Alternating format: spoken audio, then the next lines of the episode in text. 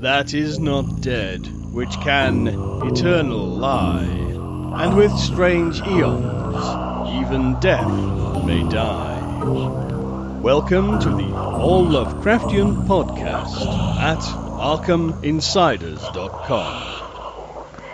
Hallo, ich bin Mirko. Hallo und ich bin Axel. Wir sind die Arkham Insiders. Auf ArkhamInsiders.com. Heute befassen wir uns mit einem Prosa-Gedicht, einer in Deutschland jetzt nicht zu der Zeit damals so verbreiteten Form. Ein Prosa-Gedicht, das, ja, sagen wir mal, einen der großen Prominenten des, was man später Cthulhu's, äh, Cthulhu-Kults, äh, Cthulhu-Zirkels nennt, ähm, des Cthulhu-Mythos, nämlich Nyarlathotep. Unsere Geschichte Nyarlathotep, zusammengefasst von Axel. Ja, ich habe mir das auch notiert. Endlich, endlich äh, kommen wir mal zu einer der sagenhaften Entitäten, die ja doch diesen Cthulhu-Mythos ausmachen. Das ist tatsächlich heute, glaube ich, die Premiere für uns, wo wir mal wirklich eine ganz wichtige Gestalt besprechen, wenn sie auch jetzt heute gar noch, gar nicht so prominent erscheint. Aber ja, die Insider werden natürlich wissen, was es mit Nyarlathotep auf sich hat. Man muss ja nur den Eingangssatz zitieren. Nyarlathotep, das kriechende Chaos, ich bin der Letzte, ich spreche zur lauschenden Lehre. So fängt die Geschichte an, aber ich habe dann doch noch mal eine ganz knappe Zusammenfassung erstellt. Wir haben hier wieder einen Erzähler, das ist offenbar der letzte seiner Art und der erinnert sich. Es war eine Zeit politischer und sozialer Umbrüche. Die Bevölkerung befand sich in einem Zustand grauenhafter Spannung, geflüsterte Warnungen und Prophezeiungen machten die Runde. Das Bewusstsein einer ungeheuren Schuld lastete auf den Leuten. Enervierend war auch das Wetter. Ein offenbar kosmischer Luftzug fegte über das Land und wurde schließlich von einem ungewöhnlich heißen Herbst abgelöst. Wie zur Bestätigung und Erfüllung all der nebulösen Ängste tauchte ein Fremder aus Ägypten auf. Sein Name Nyarlathotep, sein Aussehen das eines Pharaos. Er behauptete, aus dem Dunkel von vor 27 Jahrhunderten emporgestiegen zu sein. Der Ägypter offenbart sich als interplanetarischer Sendbote, das heißt, er verfügt über Wissen, das nicht von der Erde stammt. Er hält verstörende Vorträge und beruft sich dabei auf die Wissenschaften, vor allem auf Elektrizität und Psychologie. Auf Instrumenten aus Glas und Metall vollführt er unheimliche Darbietungen. Doch sind diese Darbietungen nicht zur Unterhaltung geeignet. Stattdessen pflanzt Nyarlathotep eine furchtbare Angst in die Seele seines Publikums und bringt es um den Schlaf. Die Nachtstunden werden von panischen Schreien der Schlaflosen zerrissen. Auch in die Stadt des Erzählers kommt Nyarlathotep. Ein Freund berichtet ihm davon. Und so schließt sich unser Chronist einer Menge von Leuten an, um der Show des Ägypters beizuwohnen. Dieser projiziert albtraumhafte Szenarien auf eine Leinwand, unter anderem von gelben, bösartigen Gesichtern, die hinter Ruinen hervorlugen. Außerdem entfacht er elektrostatische Entladungen, die den Besuchern die Haare zu Berge stehen lassen. Als der Erzähler laut den Vorwurf des Schwindels äußert, schmeißt Nyarlathotep die ganze Menge kurzerhand raus. Draußen herrscht stockdunkle Nacht, das elektrische Licht ist erloschen, die Menschen ordnen sich zu einer Marschkolonne und bewegen sich aus der Stadt fort. Doch erscheint die Umgebung fremd, verlassen und altvertraute Gebäude sind nunmehr Ruinen. Schließlich teilt sich die Kolonne, die Abteilung unseres Erzählers schlägt den Weg in das dunkle Moor ein, geradewegs auf einen klaffenden Abgrund hinzu, der sich in der nun verschneiten und von Schneewehen heimgesuchten Landschaft auftut. Nur kurz kann er dem Sog widerstehen, der sie alle in den schwarzen Schlund zieht.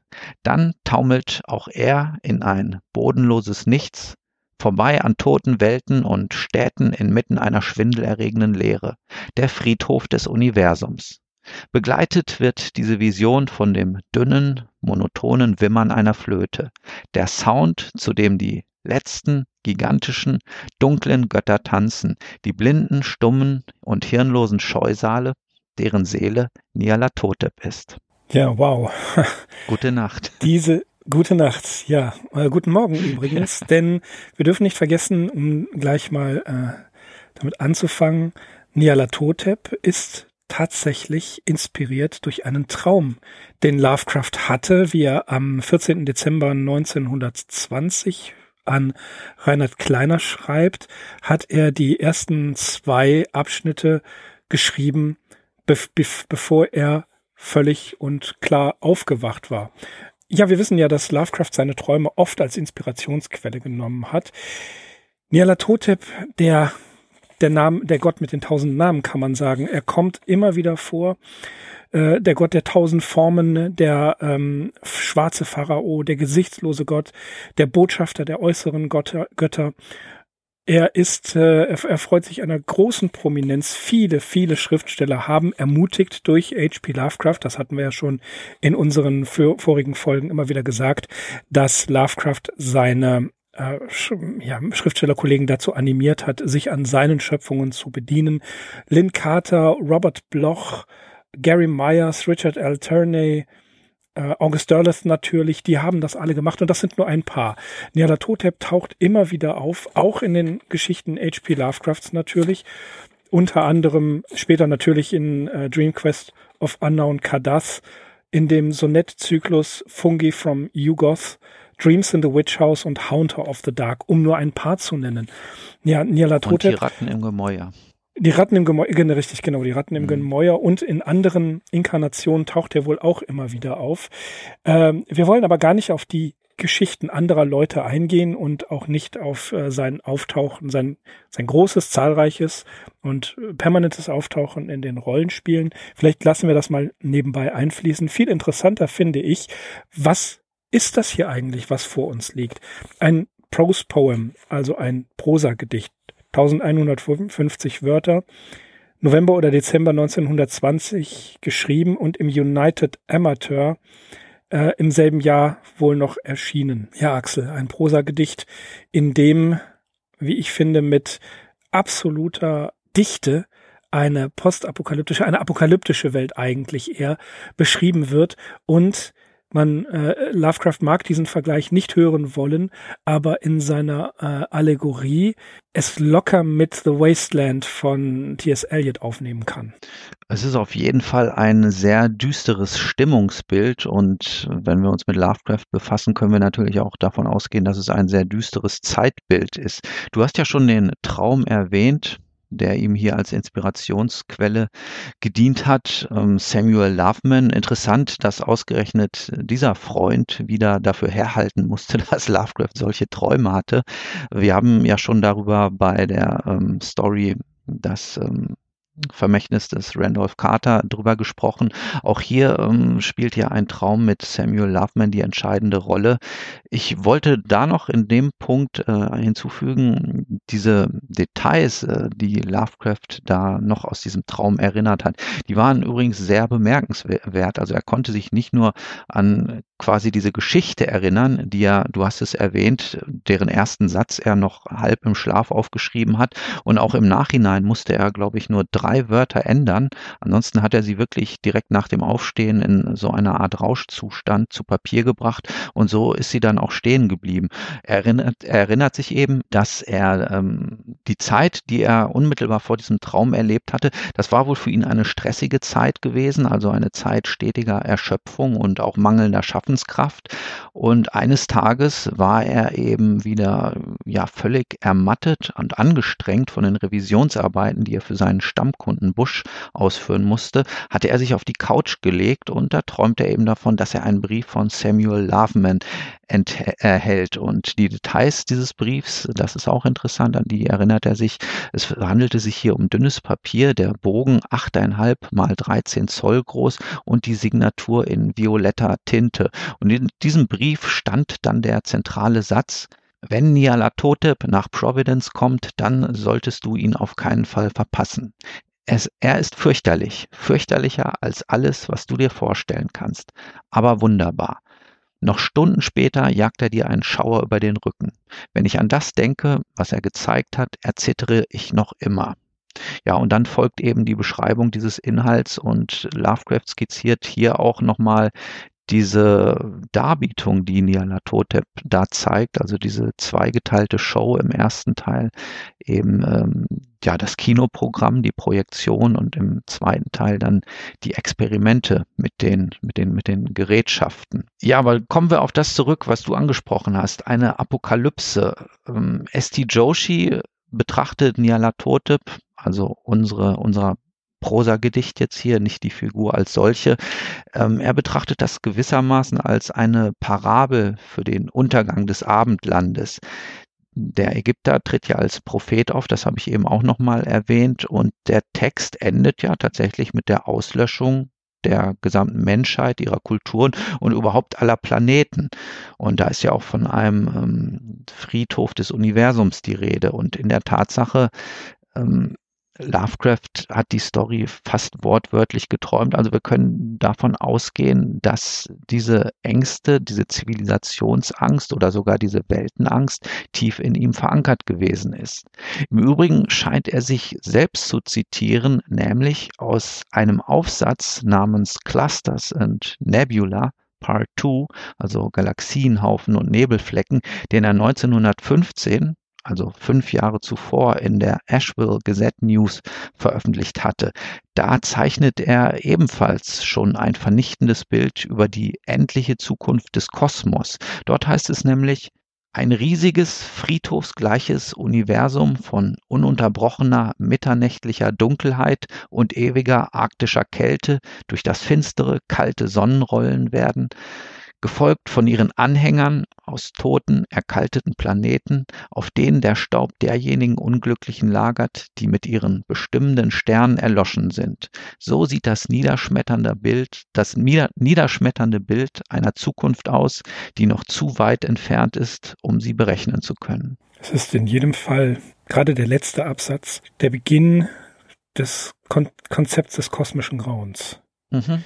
Es fängt an mit einer unsicherer Erzähler oder einem Erzähler, auf den wir uns nicht wirklich verlassen können, direkt wieder mit Ich erinnere mich nicht genau, wann es begann.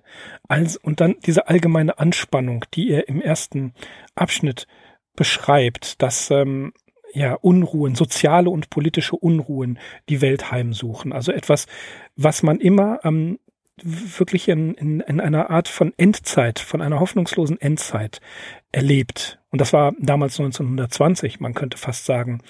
Die 100 Jahre, äh, die jetzt vergangen sind, es wiederholt sich in gewisser Weise. Ich möchte kein politischer Prophet sein, aber wir erleben auch eine Zeit äh, großer Umwälzungen und Unruhen. Und man hat äh, die Menschen, die also wirklich hier äh, hoffnungslos durch die, durch die Gegend marschieren, ähm, murmeln Warnungen und Prophezeiungen, also ein etwas quasi religiöses wird bemüht und zitiert, sowas wie ein, ein Strohhalm, ähm, den man da ergreift. Und was ich hochinteressant finde, im Englischen das Wort Guilt, also eine ungeheure Schuld, die auf dem Land lastet. Was für eine Schuld kann das sein? Also es ist jemand fühlt sich schuldig, jemand fühlt sich niedergeschlagen. Das finde ich wahnsinnig interessant. Allein in den ersten paar Sätzen beschreibt er wirklich die allgemeine Anspannung, soziale Unruhen. Okay, das kommt immer mal wieder vor. Aber dass es auch global ist. Und dann, dass die Flucht in Prophezeiungen hinein, also in etwas Metaphysisches.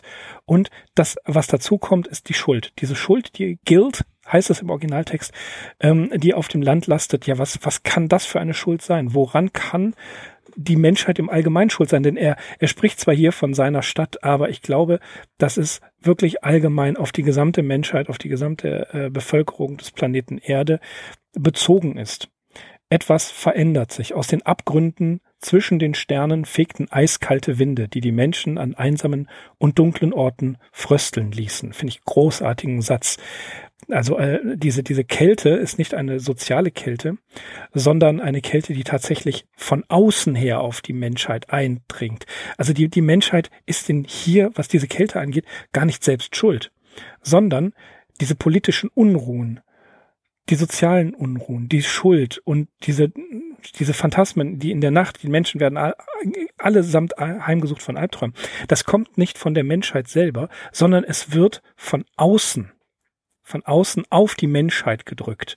Und wenn wir uns weitere ähm, Interpretationen und äh, Erläuterungen von Nyarlathotep ansehen, ist es hochinteressant, dass er lieber die Menschen in den Wahnsinn treibt, als sie einfach umzubringen, als sie einfach alle zu töten. Der Lauf der Jahreszeiten hat sich verändert. Das heißt, etwas, eine, eine bestehende Ordnung. Wir müssen hier viel in Allegorien denken. Es sind nicht nur äh, literarische Allegorien, sondern es sind Traumallegorien, die Lovecraft so aufgeschrieben hat. Das heißt, ich will mich jetzt nicht so weit ähm, hinauslehnen und äh, Herrn Freud zitieren. Das wäre Lovecraft auch nicht recht, aber wir dürfen nicht vergessen, dass wir äh, hier wirklich etwas Allegorisches haben. Das heißt, der Lauf der Jahreszeiten verändert sich, hat sich verändert.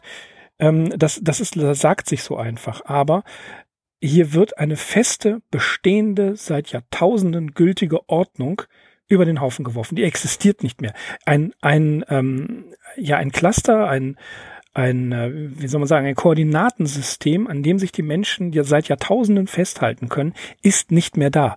Und das das ist totales Chaos. Das, das zieht eine äh, totale Angst hinter sich her.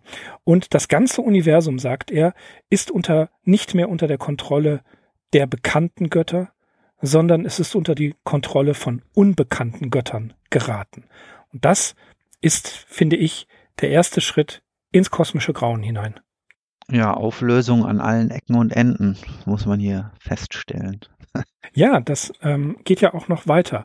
Zu dieser Zeit, also wir sprechen hier von, von der totalen Umwandlung, vom totalen Chaos, was ausbricht, da plötzlich kommt Nyarlathotep. Keiner weiß, wer er ist. Wir wissen nicht mal, ist er überhaupt ein Mensch? Er sagt, er sei vor 27 Jahrhunderten erhoben und höre Botschaften, die nicht von diesem Planeten äh, stammen. Also ist er ein Mensch? Ist er ein, ein Geistwesen? Wir werden es im Laufe seiner Biografie, also Nyarlathoteps Biografie, immer wieder sehen, dass er mit den äußeren Göttern, insbesondere mit Azathoth, dem blinden Idiotengott, in enger Verbindung steht, nicht nur mit ihm. Ich finde, um das mal kurz vorwegzunehmen, Nyarlathotep ist für mich persönlich viel interessanter als der große Cthulhu, so wie auch Yog-Sothoth viel interessanter als der größte Cthulhu ist. Ich mag die beiden viel, viel lieber, weil sie wesentlich ähm, vielschichtiger sind. Und die höheren Botschaften, die, äh, die Nyarlathotep hört, die versucht er den Menschen zu vermitteln und das nur, um noch mehr Chaos und Verwirrung zu stiften. Auch seine Person, wie er selber aussieht, dunkelhäutig, schlank, bedrohlich, ist natürlich auch schon etwas Beeindruckendes. Und mittels Maschinen, also mittels äh, einer, einer Filmvorführung und mittels Elektrizität, vermittelt er den Menschen Dinge, ein Wissen, ein unheimliches Wissen, ein zerstörerisches Wissen, das, und das finde ich ebenfalls hochinteressant, was Lovecraft hier schreibt, Albträume bringt. Dass die Nachtstunden von allen, die Nyarlathotep gesehen haben, die schreien. Die werden von, von Albträumen heimgesucht, dass sie tatsächlich sogar zu einem öffentlichen Problem werden. Das Geschrei von Leuten, die äh, Nyarlathoteps äh, Vorführungen gesehen haben, ja, stört den Ablauf in den Städten, stört die Nacht in den Städten, also wieder eine, eine Ordnung, die durch Nyarlathotep zerstört wird. Der Wunsch wird ja sogar geäußert, dass man den Schlaf vermögen, äh, verbieten lassen möge, ja, damit diese ja, Schreie aufhören. Sehr poetisch, sehr mhm. poetisch. Den Schlaf verbieten, damit mhm. das aufhört, ja. Mhm. Dann kommt Nyarlathotep in die Stadt des Erzählers. Wir können davon ausgehen, dass Lovecrafts Traum ist und er erwähnt es ja auch. Er kommt nach, vielleicht nach Providence, die schreckliche alte Stadt ungezählter Verbrechen. Naja, also das ist wahrscheinlich nicht Providence, aber in New York ist er da noch nicht gewesen. Und dann kommen die, ähm, der Freund kommt ins Spiel, der von Nyarlathotep geschrieben, äh, gesprochen hat, dass die Offenbarungen, die er auf die Leinwand projiziert, ja einfach nur schrecklich und eindrucksvoll sind. Also es ist, ähm, man muss hinsehen und äh, hat trotzdem Angst. Dann geht der Erzähler dorthin und was ich auch bemerkenswert finde, wenn man davon hört, dass er hier kosmische Visionen allergrößten Grauens darbietet. Wo geht man hin? Eine lange Treppe hinauf und dann ist man in einem engen, drückenden, vollen Zimmer. Also ein Widerspruch. Er zeigt etwas Kosmisches und wo zeigt er es? In einer kleinen Kaschemme, in einem kleinen Zimmerchen. Also das widerspricht sich ja selbst. Und das, was er zeigt, also diese, was du ja gesagt hast, die verhüllten Gestalten zwischen Ruinen, böse Gesichter, umgestürzte Denkmäler.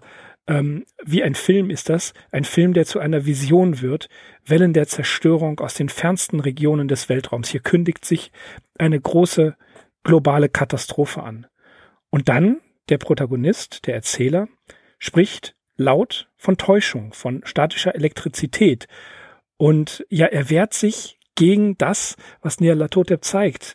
Er, ja, er stellt ihn wie einen Scharlatan hin. Man muss sich das so vorstellen wie diese ähm, Wunderheiler, die über die Jahrmärkte gezogen sind und ein Haartonikum ähm, verkauft haben.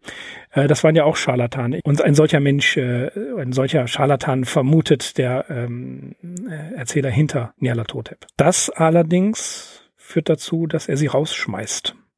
Und dann kommen sie aus dieser Filmvorführung oder was auch immer das ist, in eine völlig veränderte Welt. Die Stadt hat sich komplett verändert, die ganze Welt hat sich verändert. Ruinen, Kälte, Schnee, das, was du erzählt hast. Also es scheint dort während der Filmvorführung etwas geschehen zu sein, eine Katastrophe.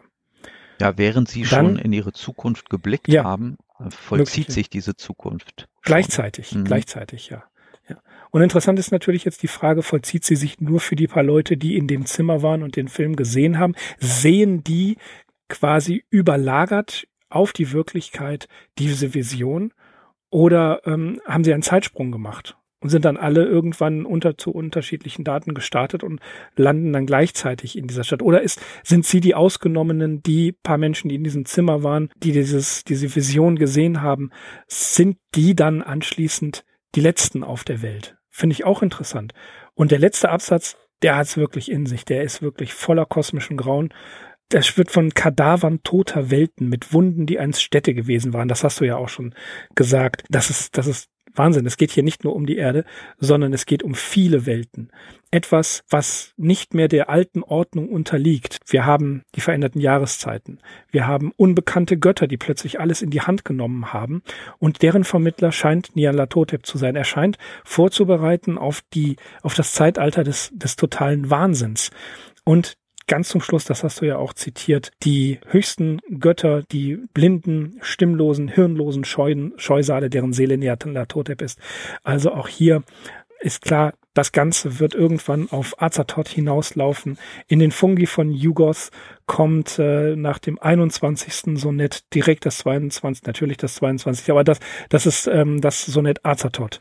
Und ich glaube, Nyarlathotep ist für Lovecraft ein ästhetisches Prinzip nämlich der Botschafter dessen, was er jetzt als kosmisches Grauen bezeichnen wird. Ja, insofern ist die Story oder dieses Prosagedicht auf jeden Fall äh, ein programmatischer Entwurf für das kosmische Grauen. Aber in einer Dichte, das hast du auch schon schön erwähnt, wie er es nachher eigentlich nicht mehr schaffen sollte. Also er wäre die Karriere auch wahrscheinlich noch schneller zu Ende gewesen, wenn er nur äh, noch Prosagedichte veröffentlicht hätte. Also ähm, ihm stand schon noch der Sinn danach, auch äh, Geschichten so ein bisschen auszuschmücken, aber auf Grundlage eben dieser hier postulierten Erkenntnisse, die ja aber auch nicht völlig neu sind. Das habe ich ja eben auch versucht schon mit diesem kurzen Zitat aus diesem astronomischen Artikel anzusprechen. Also Lovecraft, darüber haben wir uns auch schon lang und breit unterhalten, hatte sich ja schon als als Jugendlicher ähm, ja mit philosophischen und äh, auch ja mit philosophischen Themen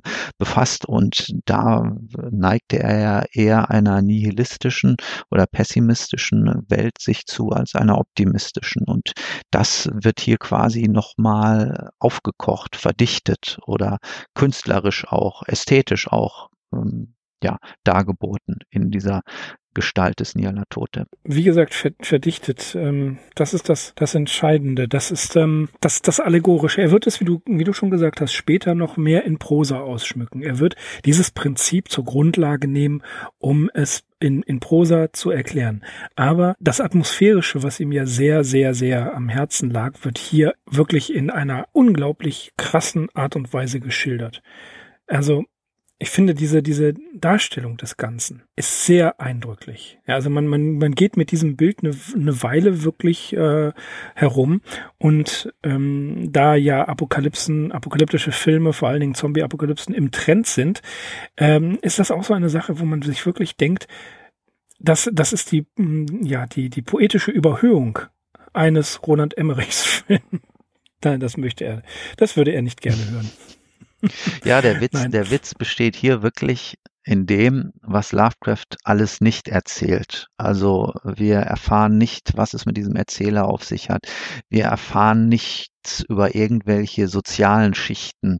Wir erfahren noch nicht mal, welche Stadt das ist, wo die sich befindet. Das können wir natürlich alles aus Lovecrafts biografischen Umständen so ein bisschen rekonstruieren. Dadurch wird das etwas plastischer für uns. Trotzdem ist es so, wie du sagst, man liest diese Geschichte und man geht nachher noch mit diesen Bildern, geht man noch ähm, durch die Weltgeschichte. Also die geistern einem noch vor dem Auge umher und alles ist, ist, hat eine so starke suggestive Kraft hier, wie er er das äh, eigentlich äh, so auch nicht mehr geschafft hat später, meiner Meinung nach. Nein, er, zitiert, er zitiert Nia oder er zitiert Nyarlathotep nachher wieder herbei in den genannten Geschichten. Aber diese Geschichten sind ja eher fürs Massenpublikum geschrieben. Oder, naja, sagen wir mal so. Ja, bei, bei Massen, einer Geschichte ja. wie Träume im Hexenhaus, da geht ja. es ja gar nicht um Nyarlathotep. Da ist Nein, das einfach nur noch ein Name-Dropping. Da werden wir mit Richtig. einem ganz anderen Personal, mit ganz anderen Figuren müssen wir uns da auseinandersetzen. Und deswegen äh, verschwindet er da halt so ein bisschen hinter dem Rest der Geschichte. Geschichte. Und das ist hier nicht so. Hier ist, das ist das totale Konzentrat, was wir hier haben. Ja, Konzentrat, ganz genau. Also hier wird das wirklich ähm, auf, auf wenige Seiten, es sind ausgedruckt drei Seiten. Ich glaube, bei tor.com könnt ihr euch äh, die Geschichte ähm, online durchlesen. Googelt das einfach, dann gibt es eine Online-Fassung und äh, auch wunderbar vorge vorgetragen mal wieder von Joe. Joe liest aus vom YouTube-Kanal. Äh, er macht das hervorragend. Hast du die gehört? Die, die habe ich noch nicht gehört. Die werde ich mir lohnt auf sich Fall auf jeden Fall. Mhm. Ja, ja. Also Joe lohnt sich immer, aber bei Nyarlathotep, das ist richtig eindringlich. Das ist ähm, eine großartige Interpretation, die der Joe da macht und passt wirklich auch zu dem zu dem Gefühl, was sich hier entwickelt. Das ist es ja auch. Diese ähm, drei Seiten die schaffen es wirklich, ein, ein Gefühl zu äh, etablieren, ein, ein Gefühl hervorzurufen, finde ich jedenfalls. Eine schon ähnliche Beklommenheit wie das, was die Menschen dort zu dieser Zeit wohl spüren müssen. Ja, aber auch mit Verweisen auf unsere heutige Zeit. Ich finde das gar nicht so abwegig, gerade wenn man liest, dass es ein ungewöhnlich heißer Herbst war. Ähm, da können wir natürlich auch mitreden, dieses Jahr ja. 2018. Also Und, mit anderen ähm, Worten, ja, wie es ja, wenn wir jemandem treffen, der in einem Zimmer einen Film vorführt, dann sollten wir vorsichtig sein. Ja, Bin mal gespannt, wann die Behörden das Schlafen verbieten. Es, es ist schon so und ähm, also auch in Deutschland die Weimarer Republik, das war ein munteres Tummelfeld für allerlei Wanderprediger, sogenannte Inflationsheilige hatten Hochkonjunktur und äh, ja, auch was wir heute zum Beispiel mit so einer Plattform wie YouTube erleben und dieser Truther-Bewegung, ähm, wer sich da alles anschickt, uns aufklären zu wollen und ähm, hinter die vermeintlichen Kulissen von Politik und Gesellschaft blickt und Verschwörungstheorien noch und nöcher, das ist nicht so ganz weit von dem entfernt, was äh, hier teilweise auch anklingt in der Geschichte. Aber ja, so interessant diese Figur des Nyarlathotep ist, so absurd ist das tatsächlich, wie du es eingangs schon erwähnt hast, ähm, ist die Karriere, die Nyarlathotep posthum eingeschlagen hat. Und es ist einmal mehr ein gutes Beispiel für eine literarische Kreation, die sich ich sagte es, posthum von ihrem Autor gelöst hat und mittlerweile gerade in dem genannten Cthulhu-Mythos ein Eigenleben führt. Und eine große, große Mitschuld oder Verdienst, je nachdem, wie man es sehen möchte, trägt da tatsächlich auch der Verlag Chaosium, der schon 1969 eine Anthologie namens The Nyarlathotep Cycle veröffentlicht hat. Ich glaube, auf die hast du auch vorhin angespielt, ja, als du die ganzen genau. Autoren erwähnt hast. Die hast mhm. du wahrscheinlich auch bei dir im Regal stehen. Und äh, nicht, bei der nein, nächsten Bücherlieferung werde ich sie bekommen. ja, ja. nein. ich habe sie tatsächlich nicht. Äh, ich äh, habe sie mal gesehen, habe äh, sie auch gelesen, aber das ist nun auch schon ein paar 20 Jahre her. Mhm. mhm. Okay, aber ich muss jetzt mit einer wirklich mal einer Insider-Information äh, um die Ecke kommen, die ich mir vorhin so zurechtgelegt habe, weil ich glaube nämlich, das habe ich wirklich noch nirgendwo gelesen, aber man muss mir da erstmal widersprechen. Ich glaube, Nyarlathotep ist hat eine ganz große Rolle in Stephen Kings Revival geschrieben, nämlich als er diesen Reverend Charles Jacobs angelegt hat. Du erinnerst dich ja, Mirko. Wir hatten äh, dieses ich erinnere mich, ja. in Sigma to Foxtrot besprochen ja. und ich muss nur so ein paar Eckpunkte erwähnen. Also dieser Reverend Charles Jacob, das ist ein ähm, Wanderprediger, der auch mit so einer Budenzaubershow durch die Lande zieht. Er setzt Elektrizität ein. Er ist eigentlich ein elektrischer Wunderheiler.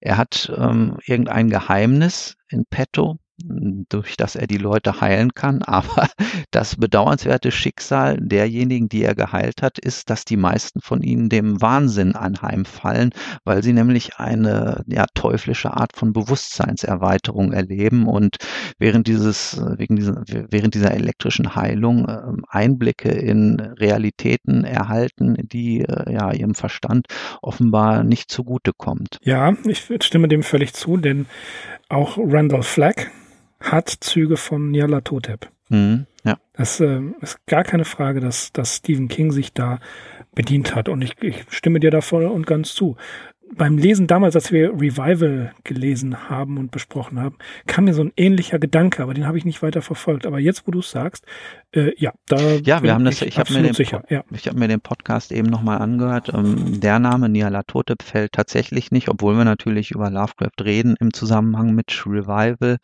Aber ja, auf den sind wir aus irgendeinem Grund nicht gekommen. Aber ich bin mir eigentlich relativ sicher, Stephen King, großer Lovecraft-Freund, äh, Verehrer gewesen, sehr guter Kenner der fantastischen Literatur. Er hat natürlich was ganz anderes nachher gemacht aus diesem Charles Jacobs. Klar, das ist ein dickes Buch, Revival. Er musste da wirklich so eine literarische Figur schaffen äh, mit mehreren Facetten und so. Aber ich könnte mir vorstellen, so eine Initialzündung könnte hier wirklich unser Nialatotep gewesen sein.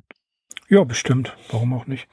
Den haben ja viele, viele, viele zitiert. Und er ist ja auch ein, sagen wir mal, universal einsetzbarer Charakter, Figur. Ja. Man kann ihn ja immer wieder zitieren, durch, durch seine vielen Inkarnationen. Ja, gerade diese Inkarnation. Ähm, das ist ja dann wahrscheinlich auch, was eher in dieser Rollenspielerwelt äh, vonstatten gegangen ist. Also da wird er teilweise auch als Gestaltenwandler bezeichnet, beziehungsweise dass er mehrere Avatare hat. Das ist eben ein so ein Punkt, der dann über Lovecrafts ursprüngliche Konzeption wahrscheinlich schon hinausgeht. Ja, müssen wir auch gar nicht näher drauf eingehen. Ich finde ihn, wie gesagt, immer noch interessanter als Cthulhu und äh, viele andere. Nyarlathotep und Yog-Sothoth vom, von dem, was Lovecraft da als, ähm, als literarisches Prinzip erschaffen hat, eine Figur, die lieber die Menschen in Verzweiflung und Wahnsinn stürzt, als sie simpel umzubringen, finde ich auch großartig. Und er steht ja auch in Verbindung mit Träumen. Das, das hat er ja mit Cthulhu gemeinsam. Sie senden Träume. Und äh, Lovecrafts eigener Traum, der kam bestimmt von Yalatotep. Ganz bestimmt. ja, wenn ihr unsere Folge angehört habt, lest euch die Geschichte durch oder noch viel besser, lasst sie euch von Joe erzählen auf YouTube. Und äh, tja, wenn ihr dann krasse Träume habt, schreibt sie sofort auf, halb wach am besten und äh, sendet uns alle Prosagedichte über Nialatotep zu, die ihr habt. Wir werden sie hier verlesen. ja, Axel. Ähm, haben wir, haben wir ihn besprochen, den Dialatotep. Ich glaube, nicht erschöpfend, einfach weil so viel in diesem kleinen Text drin steckt. Das äh, würden wir auch mit unserer begrenzten Zeit nicht schaffen. Aber ich denke, wir haben euch ein bisschen neugierig gemacht, würden uns freuen, wenn ihr euch da nochmal äh, etwas näher einlest. Und wir können uns eigentlich verabschieden, Axel, gell? Ja, würde ich auch sagen. Ansonsten ja, genau. Ja. Äh, noch äh, eine letzte Anmerkung. Die Geschichte ja. ist dann auch in dem, deswegen steht sie auch auf Tor Online auf der Webseite, weil sie nämlich in dem äh, großen kommentierten Lovecraft-Buch von Leslie Klinger enthalten ist. Und da findet ihr dann noch weitere Anmerkungen, die allerdings auf so einer sehr ähm, ja, realitätsbezogenen Ebene bleiben. Also die versuchen, ja, wo könnte Lovecraft sich inspiriert haben lassen? Dann fällt da so äh, jemand wie Nikola Tesla oder dass es halt tatsächlich zu der Zeit, als Lovecraft diese geschrieben, äh, Story geschrieben hat, also eine weltweite Grippe oder Hitzewelle gab und auch eine Grippeepidemie kursierte und alles so Sachen. Das ist sicherlich interessant, ja. aber ich fand es eigentlich heute auch gut, ja, diesen allegorischen Charakter nochmal zu erwähnen und auch gar nicht diese Figur Nyarlathotep so ohne Ende auszuleuchten, sondern nochmal einfach auf diesen starken ja, Stimmungsgehalt hinzuweisen, den diese Geschichte in sich birgt und dass sie tatsächlich so ein ganz starker Auftakt für den späteren kosmischen Horror darstellt. Ich habe mich, als ich die vorbereitet habe, kann auch jetzt Nikola Tesla erwähnst du, das ist auch sehr wichtig, aber auch Lord Dunsany in den Gods of Pagana taucht der falsche Prophet Al-Hiret Hotep auf. Könnte auch so ein Einfluss sein, aber ich finde das gar nicht so relevant. Ich habe, als ich, als ich die Geschichte zum zweiten Mal dann gelesen habe, habe ich überlegt, das alles im Hinterkopf, alles, was dann nachher aus Nyarlathotep heraus geworden ist. Das wissen wir ja erst später. Das ist ja nicht zu dem Zeitpunkt des Verfassens schon klar, dass man diese Geschichte möglichst, wenn es denn geht, textimmanent interpretieren sollte oder zumindest den Ansatz versucht, das textimmanent zu interpretieren, was ich wichtiger finde. Aber mit dem Wissen, was wir haben, dass eben später Azathoth dazukommt und die äußeren Götter und die, die älteren Wesen und so weiter, ähm, ist es schwer, das ist schwer, das auszublenden, weil das einfach alles so darauf hinweist. Ne, mhm. ne, auf das kosmische Grauen. Mhm. Ja, aber trotzdem, ich finde, lest sie euch durch, hört sie euch an. Nyarlathotep, das Prosagedicht, es lohnt sich in jedem Fall. So, das war's von uns, von den Arkham Insiders. Wir bedanken uns wie immer fürs Zuhören und verbleiben mit den besten Grüßen. Bis zum nächsten Mal. Ich bin Mirko. Ich bin Axel, von mir auch. Äh, die besten Grüße. Bis zum nächsten Mal. Macht's gut. Bis dann. Tschüss. Ciao. That is not dead, which can eternal lie, and with strange eons, even death may die. Welcome to the All Lovecraftian podcast at ArkhamInsiders.com.